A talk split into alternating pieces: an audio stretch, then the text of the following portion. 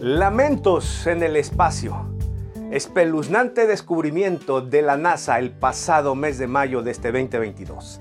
Es el tema de nuestro programa hoy en el día y en la fecha.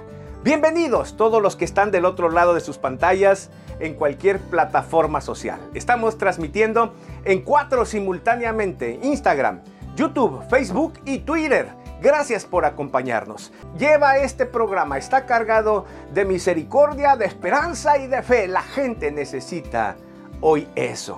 Quédate ahí donde estás. La siguiente nota está muy interesante acerca del espacio. ¿Qué es el universo? El universo contiene miles de millones de galaxias, cada una con miles y miles de millones de estrellas y de soles. El espacio entre las estrellas y las galaxias y los cuerpos celestes se llama espacio exterior. Antes se creía que estaba vacío, hoy se sabe que no es así. Contiene radiación electromagnética, partículas cósmicas, neutrinos, materia oscura y energía oscura. También varias formas de radiación infrarroja y ultravioleta que en su mayoría provienen del Sol y es muy peligrosa para los astronautas, por ejemplo. En el espacio nadie te puede escuchar cuando gritas.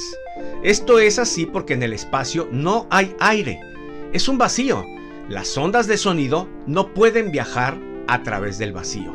El espacio exterior comienza a 100 kilómetros de distancia de...